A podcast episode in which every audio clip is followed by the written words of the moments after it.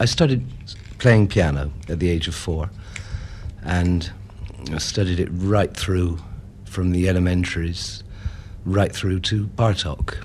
And when I was 18, I stopped studying classical piano. During the meantime, I, would got interested in jazz and improvised music when I was 14. That was traditional jazz. When I was at school, I got interested in that. As a boy, was interested in traditional jazz and from there, playing in bands through my teenage years uh, until I turned professional at the age of 20, 21, um, I got involved in improvised music through jazz. And I would consider myself, I hate pigeonholing and labels, but I would consider myself a jazz musician and not an improvising musician even now. The avant-garde jazz musician will, can and will now mix very freely with a whole generation of improvisers who are in fact have not come from a jazz backdrop. They've come from a post-war European music, Stockhausen,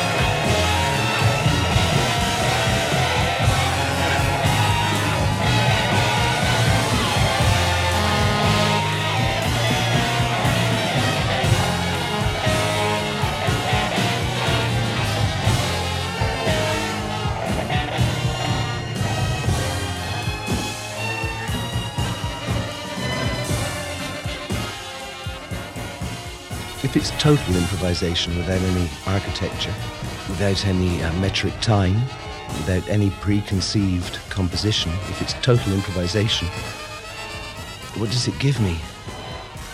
It gives me, when it's working, it gives me a sense of achievement which no other musics which I'm involved in can. There's a danger there, and on, on the other hand, the only difference between writing music and total improvisation is that the improvisation is just composition sped up. It's just quicker. You are actually doing it in front of people. Whereas preconceived composition, you're sitting at home and changing notes, and you have more time to prepare the shape, the colors. When you're totally improvising, it's a more dangerous affair, and it's more democratic way of making music as well. It's probably the closest thing to socialism in music.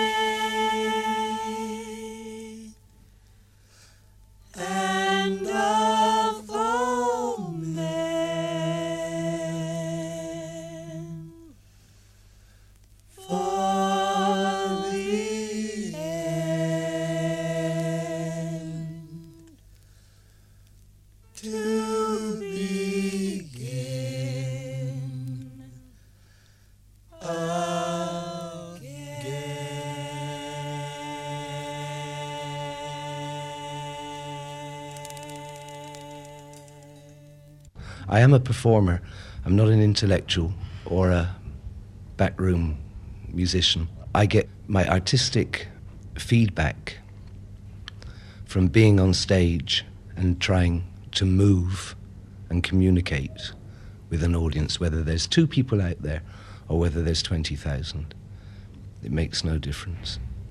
My role, or a musician's role in society, is to be, a, as I see it anyway, is to be a servant. A servant without prostitution. I want to give what I have humbly and do it as sincerely as I can. And that's why I use the word servant. But I want to do it under my own terms.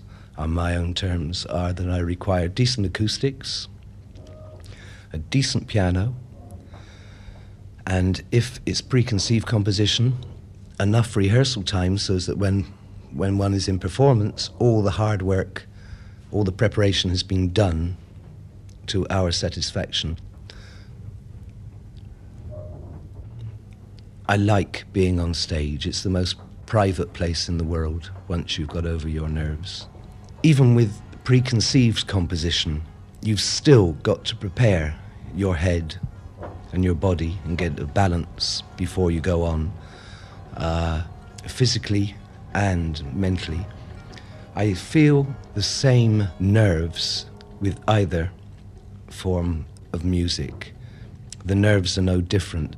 There's a very thin line between being successful with an audience and not. And in my solo work, again, I don't know what I'm going to play. It's totally improvised. But it's only, I only have to deal with myself. So even in improvised music, one develops a vocabulary one's voice is. And there's a very thin line between your vocabulary and nervous musical habits. And I'm forever, and I hope I always will, shed, cut off my nervous habits. But I don't want to cut off any of my musical vocabulary. It's like a plant, it's like a rose. If you prune it properly, then it grows healthily. But if you cut off the main stem, then you stunt its growth. And to learn and study and develop more becomes harder and harder and harder because the more you the more you know, the more you realize that you're never going to achieve perfection. And perhaps that's the wonderful thing about art is that you never ever can.